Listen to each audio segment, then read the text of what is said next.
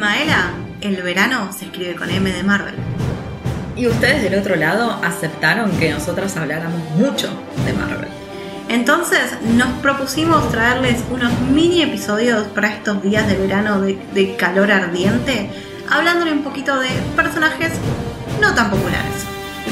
Pero tampoco que no son absolutamente populares, porque la gran mayoría de ellos aparecieron en Botif, por ejemplo, un lugar donde aparecieron casi todos los personajes.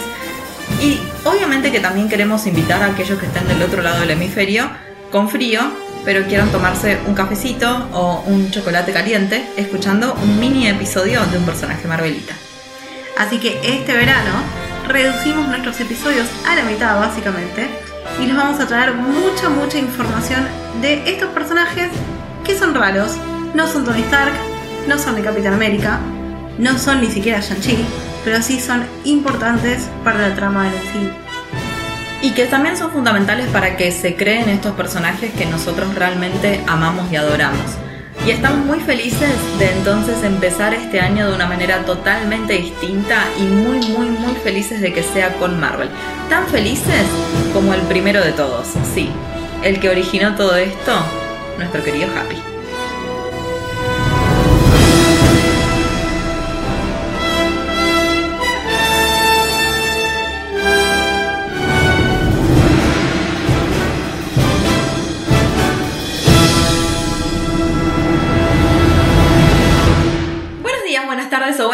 Y esperamos que estén teniendo un verano increíble o al menos si estás de este lado del mundo. Acá estamos a full verano y el verano para nosotras y gracias a sus muchísimos comentarios es verano de Marvel. Así que sean muy bienvenidos a este verano Marvelita y del otro lado como siempre, incluso con este calor me acompaña mi amiga, compañera y psychic, Lara Luna. Se viene un verano a full con la temperatura subiendo cada día más, pero no se preocupen porque siempre con nosotras van a escuchar lo más cool. Ah, la tenía guardadísima. Chicos, la primera novedad de este verano es que es la primera vez de estos casi dos años de podcast completos en, las que, en los que estamos grabando en locación, las dos juntas y con unos camparis. Por supuesto, obviamente, Maela Reviews nace durante la pandemia porque fue imposible realizar esta cosa maravillosa hasta este momento. ¿Quién diría? En el tercer año de nuestro podcast. Sí, y tiene todo el sentido del mundo que empecemos a grabar estas cosas después de haber visto desde mi lugar por cuarta vez, desde el lado de Lari por segunda vez, Spider-Man No Way Home. Queremos hablar tanto de Marvel, chicos, que ya saben, nuestros últimos dos episodios habían sido de Hawkeye y de Spider-Man, así que imposible salir de esta pelota en la que nos metimos gracias a Kevin Feige y a todas las locuras hermosas que han hecho Stan Lee, Jack Kirby, Jack Kirby y toda la gente que hizo Marvel. Los amamos. Además, como estamos re happy de todo lo que nos dio Marvel este año y de todo lo que nos va a seguir dando el año que viene, no se nos ocurrió mejor idea que empezar hablando de ningún otro más que Happy. Exacto. Hoy vamos a hablar de Happy Hogan, sí, porque nuestra idea de estos episodios es, como te dijimos en la introducción, estos episodios van a ser sobre personajes secundarios, pero que tienen relevancia en la historia de nuestros protagonistas. Cierto es que, por ejemplo, acá vamos a hablar de Happy y no vamos a hablar de Pepper, una mina que sabemos que tiene muchísima relevancia en la historia de Tony Stark y de Iron Man. Pero en este caso elegimos hablar de Happy porque el personaje de Happy apareció en incontables ocasiones en el universo de Marvel. Por supuesto, estaba en Iron Man 1, en Iron Man 2, era Iron Man 3, en Avengers, no me acuerdo si Ultron, en Avengers, la del 2012 está, no me acuerdo si está en Ultron, en las 3 de Spider-Man está, y mm, en Endgame Está en Endgame, sí, no está en Ultron. Y aparte también lo tuvimos, obviamente, ¿no? Entonces, quedamos en la trilogía de Spider-Man y en la trilogía de Iron Man. O sea, ya al menos seis películas, también lo tenemos en Endgame. Y aparte, también prestó su voz para la vuelta de Happy en What If. la serie y no apareció en Civil War. Mm, puede ser que haya aparecido. un Aparece en Civil War. suena. Puede Por- ser. O quizás me estoy confundiendo con los cómics, pero siento que en Civil War estuvo hablando con Tony, como Tony era parte de ambos mundos, tanto superhéroe como humano normal, y por eso estaba la dinámica polémica de esa película. Pero no vamos a hablar de una de las películas más polémicas de Marvel hoy en día porque a una parte del podcast le re gusta y a la otra parte del podcast no le gustó. Y hoy no tenemos ganas de pelearnos, hoy venimos en una sintonía hermosa porque les digo, acabamos de salir de ver una de las mejores películas que nos trajo el MCU, volvimos a gritar de emoción cada vez que lo vemos a Tobey Maguire, lloramos con Andrew cuando la ataja MJ, o sea, venimos en esa sintonía, así que estamos muy bien entre nosotras y por eso elegimos hablar de Happy, un tipo que también estamos de acuerdo en que es un gran hombre. Y aunque nosotros estemos re, re happy, en realidad, chicos, no sé si ustedes saben que ese apodo se lo pusieron porque solía ser un boxeador que nunca sonreía. Entonces, al nunca sonreír, le empezaban a decir happy. ¿Cómo cambió, no? ¿Cómo evolucionó esa idea de las primeras películas de Iron Man y los cómics al happy que vemos hoy llorando en la puerta de la tía May porque terminaron? Sí, tremendo, tremendo, estoy totalmente de acuerdo. Happy lo vemos interpretado por un John Favreau que le debemos muchísimo. Muchísimo, Mm. no solamente de este universo de Marvel, le debemos muchas cosas a John Favreau, la verdad. Un tipo que Larry lo vimos por primera vez, que lo tuvimos que buscar porque no nos acordábamos, pero sí, es el mismo tipo, saliendo con Mónica Geller. Sí, haciendo una aparición de seis episodios en Friends, como e- ese novio de Mónica que era medio boxeador y entrepreneur y le gust- era medio desarrollador, también un poco de todo, pero que no era el match perfecto para Mónica, porque, porque por supuesto siempre va a ser Chandler. Estamos Sí, de era el hombre que tenía un montón de guita y le compró un restaurante. Me Es acuerdo. verdad. Sí, sí, sí, sí, sí. Bueno, alto personaje el que hizo en ese momento John Favreau, pero pasaron muchísimos años para que lo volviéramos a ver, en este caso, hace un montón de tiempo, en Iron Man 1, donde no solo actuó como Happy, como lo hizo después en todas las otras películas que le dijimos, sino que también dirigió tanto Iron Man 1 como Iron Man 2. O sea que, tanto como decíamos nosotras, Sam Raimi le dio la posibilidad al MCU para que, pa- para que saliera al mundo. Bueno, fue John Favreau, entre otras personas, pero John Favreau definitivamente quien empezó este universo cinematográfico de Marvel. Sí, y quien hoy en día sigue siendo muy importante con todo el tema de la dirección. No solo porque estuvo dirigiendo altas series de Star Wars, sino que hace un montón que viene metiendo el dedo en las aguas de la producción, del guionaje y de la participación del mundo cinematográfico de Marvel. Y eso se nota. Y hay un montón de cosas que le tenemos que agradecer al respecto. Sí, y John Favreau, a ver, la verdad es que si nos ponemos un día a hacer un zapping de cosas en Disney Plus, sepan que muchos de los grandes tanques tienen mucho que ver con John Favreau. Porque acá hablamos obviamente del MCU y de estas películas que dirigió y las participaciones que tuvo y todo eso. Pero digo, también ha estado detrás de series importantísimas de Star Wars como The Mandalorian, por ejemplo, en donde hizo de director y lo que está haciendo ahora con el libro de Boba Fett. Es un tipo que está también muy en contacto con Dave Filoni por el lado de Star Wars. Algún día vamos a hablar mucho, mucho de, de este hombrazo que es Dave Filoni, pero no ser en esta ocasión. Eh, y aparte, también no nos olvidemos que fue el director de El Rey León, la película live action. Sí. de- La de Disney. película de animación más real, más Sí. natural. La animación 3D, creo que se llama. Sí, no la vi, pero sé que él estuvo del otro lado y la verdad es que la vería solo por él, porque no me odien, pero la historia del León no es, no es para mí. Es una gran película, tiene un montón de cosas que están buenas. Eh, hubo unos cambios en el soundtrack que no a todos le gustaron, pero bueno, esa es decisión. Pero lo más polémico de la película, te voy a contar ahora, fue que hay muchas escenas donde los leones corren, la cámara los enfoca atrás y los leones no tienen huevos. y la gente no tardó nada en darse cuenta de eso, porque claramente es una película para chicos, entonces Claro. no iban a animar los huevos de los leones mientras corrían. Nadie fue perezoso y lo notó muy muy rápido.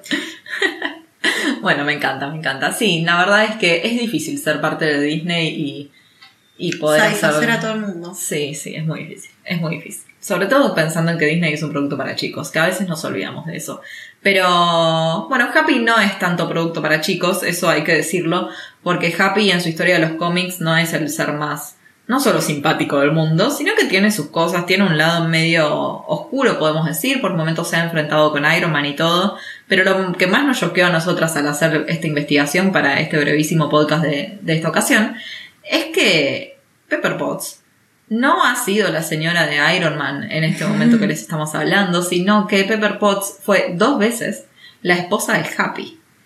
Sí, Pepper es la señora de Iron Man en el universo cinematográfico de Marvel, no en los cómics. En los cómics se casó con Happy, después se divorció, tuvieron una hija y después se volvieron a casar. Porque, ¿por qué no, no? Exacto. Hay que Sí, probar sí. hasta tres veces, a ver si funciona la relación. A ver si alguno se convierte en Happy más adelante. Pero Happy es un personaje viejísimo. Sabés que la primera aparición de él fue en el 63, en un cómic que se llamó, una tira de cómics que se llamó Tales of Suspense. Y bueno, lo vimos ahí, la verdad que por primera vez hace muchísimo, muchísimo tiempo, o sea, en el 63. Pensá que desde los 60 son personajes como el Capitán América. O sea, estamos hablando de un personaje realmente longevo. Y apareció en principio como el chofer y asistente personal de Tony Stark, que lo contrata a Tony porque lo había salvado. Él era boxeador, como bien dijo Larry antes, y eh, un día le salva la vida a Tony, entonces Tony lo contrata y varios números después se entera que Tony es también Iron Man. Y un Tony que quizás no era Iron Man todavía cuando contrata a Happy. Un Tony que todavía no había pasado por ese momento traumático que lo convierte, que lo lleva a lograr convertirse en Iron Man. Y un Happy que le salva la vida y se convierte en un amigo, un chofer, un, un compañero. Y algo muy parecido pasa en el universo cinematográfico de Marvel. Donde al principio, ahora lo vemos a Happy en las películas de Spider-Man como uno de los jefes dentro de Stark Industries. Pero al principio era el chofer, el asistente, el che pibe de Tony. Tal cual. De hecho, él trabajó en todas las empresas Stark que aparecieron en la historia de los cómics de Tony y definitivamente es parte de la vida recontra mano a mano de, de este mega personaje que sabemos que amamos, que es Iron Man.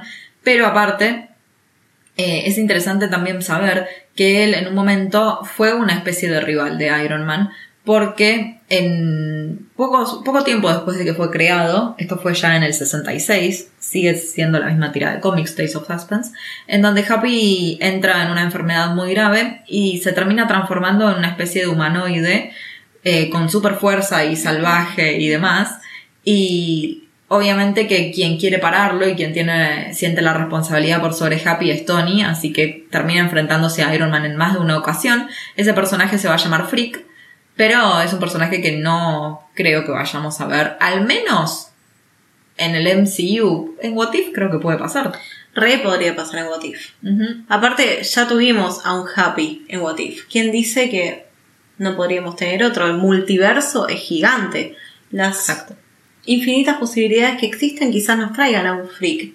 Y quizás nos traigan a esta relación extraña de él casado con Pepper. Sí. ¿Prestará a William loco. Quattro su, su voz para un capítulo de What If? Yo creo que sí, ¿eh? Yo no creo que le diga que no a nada. No se acuerda, pero, pero después cobra. Así que está bien. No, igual viste que ella dijo que después de Endgame que no iba a volver. Mm, sí, bueno, pero no le creo nada. No te voy a mentir. No le voy a creer a Capaz Pepe. cuando baje algún cero su cuenta bancaria decida que es, es momento oportuno de volver. Sí. Aparte, Happy empieza a ser también medio que la mano derecha de Tony. Es también quien lo acompaña a Tony en ese momento de la guerra civil que vos decías y que le dice, la verdad es que vos, Tony, sos la única persona dentro de todo este grupo de superhéroes que es humano también. Entonces, que tiene la posibilidad de ver las dos realidades, saber qué necesitan los superhéroes y qué necesitamos nosotros. Entonces, es un tipo que la verdad siempre acompañó a, a Iron Man y que, quieras o no, o quiera él o no, también lo ha hecho con este Spider-Man. Vos sabés que el chiste de la película que vimos hoy, de la, última película la- de la trilogía de Spider-Man, No Way Home, que en un momento él está diciendo eh, quienes deberían recordar que Peter Parker es Spider-Man y dice eh, Happy y Doctor Strange le, le contesta que no, que no está feliz. En realidad es un chiste que estuvo en los cómics Ah, sí. sobre Happy. que es cuando Tony no, se olvida y Pepper le está tratando de recordar sobre quiénes son la gente que lo quieren y quiénes están a su alrededor y le dice Happy y tipo Tony Stark le dice quién está feliz. No, no sabía. Pero lo que sí te puedo contar es que, así como hablábamos de Botif, que John Favreau prestó su voz para el personaje de Happy, también te quiero contar que ese episodio que tuvimos de zombies, ya sabemos que Marvel también va a hacer toda una serie directamente de Marvel Zombies. Oh, qué bien. que es una cosa hermosa. Bueno, en este episodio, en este episodio, en esta historia de los cómics en Marvel Zombies, Happy también pasa a ser un zombie. En un momento en el que Tony es un idiota, básicamente. ¿Viste cuando le agarra ese. Es, es el Iron Man 1, digamos. Ese, ese Tony. Bueno, cuando le agarran esas cosas y él se pone la 10 y sale a investigar y lo convierten en zombie. Así que vamos a ver si lo vemos entonces a Happy Hogan como, como zombie. Ay, ojalá, ojalá. No hay nada mejor que una buena combinación de superhéroes y zombies. Me parece que es algo que la industria del cine nos está debiendo hace un montón de años. Sí, sí, sí, sí, estoy totalmente de acuerdo. Y me gustaría, la verdad, ver un poco a este Happy súper poderoso, a este Happy fuerte tipo, bueno, ahora que venimos de Hawkeye podemos decir tipo Wilson Fix, tipo Kingspin. Tipo Kingspin. Y sí, sí, puede ser. Ese es súper humano, más que nada. Vos sabés que el personaje de Happy Hogan casi no resiste la línea temporal dentro de nuestro universo cinematográfico de Marvel, que si no hubiera sido por John Favreau, el personaje hubiera muerto o lo hubieran hecho desaparecer de la pantalla después de Iron Man 1. ¿En serio? Sí, lo contó Kevin Feige en una entrevista porque mismo John Favreau le había pedido que por favor no lo mataran o, no, que no lo sacaran de la historia porque pensaba que era importante para la evolución de Tony Stark como persona dentro del arco de Iron Man de la primera trilogía. Lo cual es verdad. Lo cual es totalmente verdad, claro. Y la evolución de Happy en el MCU es muy notoria, ¿no? Es un poco lo que vos decías eh, dentro de la trilogía de Iron Man, pero yo creo que también en la parte de Spider-Man lo vemos evolucionar un montón. Pensar que al principio se siente como el niñero de Peter Parker y un Peter Parker que ya sabemos, ¿no? Es el Peter más aniñado de todos los Peters que hemos visto. De más mimado, sí. el más mimado también, definitivamente. Y después como que se da cuenta del valor que tiene Peter cuando lo atrapa el buitre, ¿te acordás? Y salva toda la tecnología Stark y todo eso. Eh, ahí creo que él toma un poco más de conciencia de lo importante que es Peter para, para los Avengers. Ni hablar de que después se pone a salir con la tía May, ¿no? O sea, ya es otra cuestión. Pero digo, empezamos a conocer un lugar mucho más sensible de Happy que no habíamos visto en las películas de Iron Man. Es verdad, claro. Y a- aparte de lo que hablábamos antes, tenemos este boxeador que suele tener perfil duro y que solía ser una de las manos de Tony Stark llorando en la puerta de la tía May porque se acabó su amor de verano. Sí. Está bueno, yo creo que está bueno ver ese, ese personaje cómo fue evolucionando a través de los años y cómo llegó a ser lo que soy, porque tenemos que pensar que la película de Iron Man es del 2008 y la última película de Spider-Man estamos en el año 2024. O sea que pasaron una buena cantidad de años. Sí, sí, sí. Sí, y lo vemos también que Happy creció a nivel económico, ¿no? Porque no nos olvidemos que en la última película de Spider-Man, No Way Home, básicamente la guarida de Spider-Man es el departamento de Happy. Claro, el departamento de soltero. Me gusta que hagan ese chiste porque es típico departamento de soltero. Tiene tipo el aro de básquet en el medio del living. El Donkey Kong. El Donkey Kong, una cocina re chiquita, pero un, un espacio gigante. Por eso sí, es alto. Una sola cama. Una sola cama Sí. y un sillón. es re, re espacio. ¿Sabes qué? Ah, Me hace acordar a um, Quisiera ser grande, la película de Tom Hanks, que no sé cómo se llama en realidad. Que él desea ser un adulto y de repente se despierta en el, en el cuerpo de Tom Hanks y Ujú. tiene todo el departamento gigante lleno de videojuegos, de juguetes y eso. Bueno, igual tal cual, un poquito más ordenado y más tecnológico, porque obviamente era el jefe de seguridad de Stark Industries, pero me hace acordar a eso. ¿Tenés momentos que recuerdes así como tus momentos favoritos de Happy? Uy, pero mis momentos favoritos de Happy están todos en las películas de Spider-Man porque es cuando lo vimos más vulnerable y más comedia. Recordemos que eh, Marvel tuvo un cambio muy drástico entre las, yo diría, fase 3 y fase 4, Ujú. o fase 2 y fase 3, donde Sí. un- después de que, de que haya pasado Thor Ragnarok y que y Guardianes de la Galaxia, Marvel se dio cuenta que la comedia también vendía. Entonces los personajes secundarios empezaron a hacer un poco de comedy relief. Y eso siento que es lo que pasó con Happy en, las, en la última trilogía de Spider-Man, pero no pasaba con Iron Man. Porque el cine era diferente antes. Estoy totalmente de acuerdo. De hecho, yo si me pongo a pensar, mis momentos favoritos siempre son con Spider-Man. Uno, no me acuerdo si es de la primera película de Spider-Man o la segunda, creo que es de la primera, en la que eh, Peter le pide la contraseña de su celular y es password, es contraseña. Y le dice, vos sos el jefe de seguridad, ¿eh? Industrias Stark. Sí, es la primera. A mí me gusta mucho, eh, no es un momento de comedia, pero es en la segunda película de Spider-Man, cuando lo ve a Peter interactuar con toda la tecnología Stark, con ACDC de fondo y comportándose igual que Tony, y tiene como ese Sí, es nosotros en ese momento. Claro, claro, somos todos, somos todos llorando. Llorando porque no está Tony Stark, llorando porque a Peter Parker se le está derrumbando el mundo, llorando todo. todo. Lágrimas. Lágrimas. Lágrimas. Hashtag lágrimas. lágrimas. Sí, sí, Happy es verdad que, que, su lado mucho más sensible y emocional lo vimos con Spider-Man, entonces es lógico también que, que ese sea el, el, el Happy que nos gusta, ¿no? Y qué sé yo, no hemos visto ninguna relación muy especial con Pepper, pero siento también que son bastante compinches. Mm. Porque bueno, son los dos que acompañan y cuidan a, Tony. Claro, claro, y son las dos personas más importantes de su vida en el arco de la trilogía de Tony Stark. Antes de Avengers, antes de todo lo que se desarrolló después.